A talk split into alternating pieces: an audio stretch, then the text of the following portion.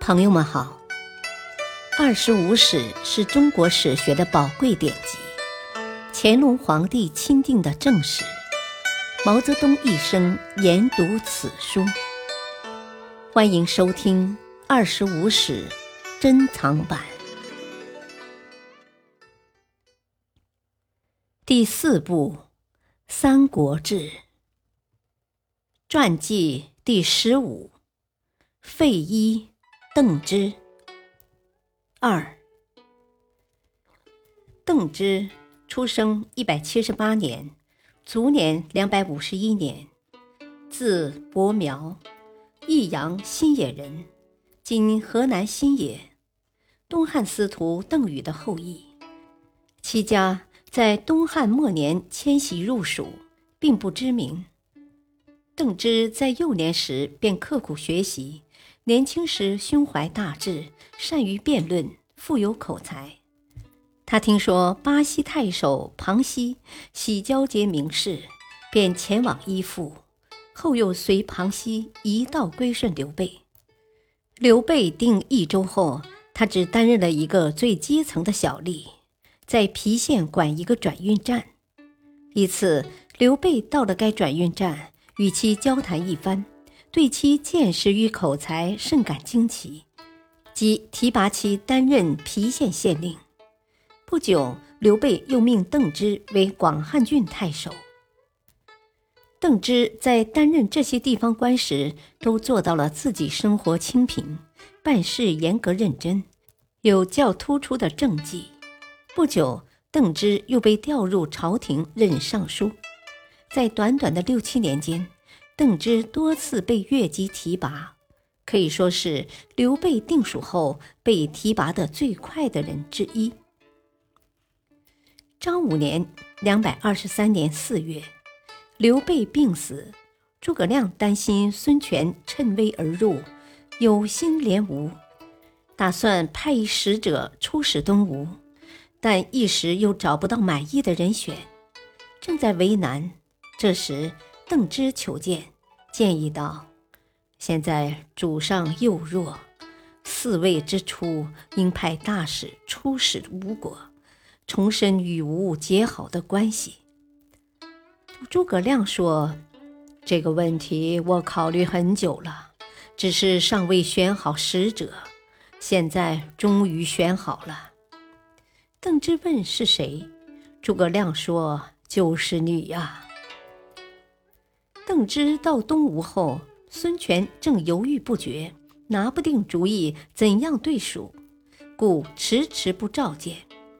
邓芝即上表孙权说：“我这次来出使，也是为了吴国，并不只是为了蜀国。”孙权这才接见他。孙权见了他后，就说：“我倒是很诚心的要与蜀国和亲。”但我担心蜀国新主年幼，国小势弱，被吴国趁机攻击，难以自保啊！因此我有些犹豫。邓芝即对道：“吴蜀二国共有四州之地，大王您是英雄，诸葛亮也是一世之豪杰。蜀地有两重天险，吴国也有三江险阻。”吴蜀将这两个长处加起来，唇齿相依，进可兼并天下，退可鼎足而立，这在道理上是很自然的。大王若送质子入魏，魏必进一步要求大王您去入朝啊，或者退一步要求送太子去侍奉他们。如果您不从命，他们便可奉旨伐叛。到那时，蜀国必然顺流而下，这样江南之地便不再是大王所有了。孙权沉默了很久后说：“你说的对呀。”于是下决心与魏国断绝关系，与蜀联合，并派遣张温回报于蜀国。邓芝这次出使，出色的完成了任务。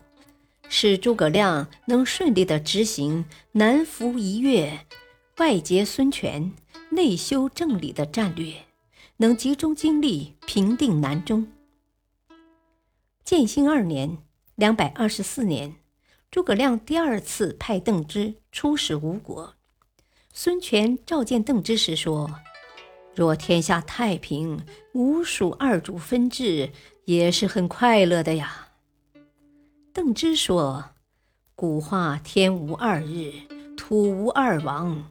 如我们兼并了魏国之后，两国君主将各施恩德。”大臣将各尽其中，吴蜀间不可避免的要爆发战争啊！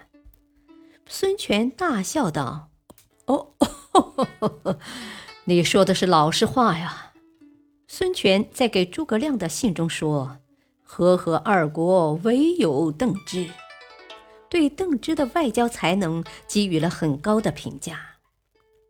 邓芝还是一位出色的将领。建兴六年（两百二十八年），诸葛亮第一次北伐时，邓芝任中监军、扬武将军，与赵云同守击鼓。建兴十四年（两百三十四年），邓芝又升为前将军。在蒋琬执政期间，邓芝任江州都督，成为蜀国东部的封疆大吏。延熙六年（两百四十三年）。升任车骑将军，贾节。延熙十一年（两百四十八年），涪陵地区的豪族叛乱，七十一岁高龄的邓芝亲率大军将其讨平。邓芝为将二十余年，赏罚分明，爱护兵士，随身所用皆靠官府，不伪装节俭，但从不置私产，家无余财。妻子不免饥寒。邓芝性格刚直，不修饰，与一般士大夫谈不拢，对当时的一般人也不佩服，仅佩服姜维而已。延熙十四年（两百五十一年）去世，享年七十四岁。感谢收听，下期播讲传记第十六，孙坚。孙策，敬请收听，再会。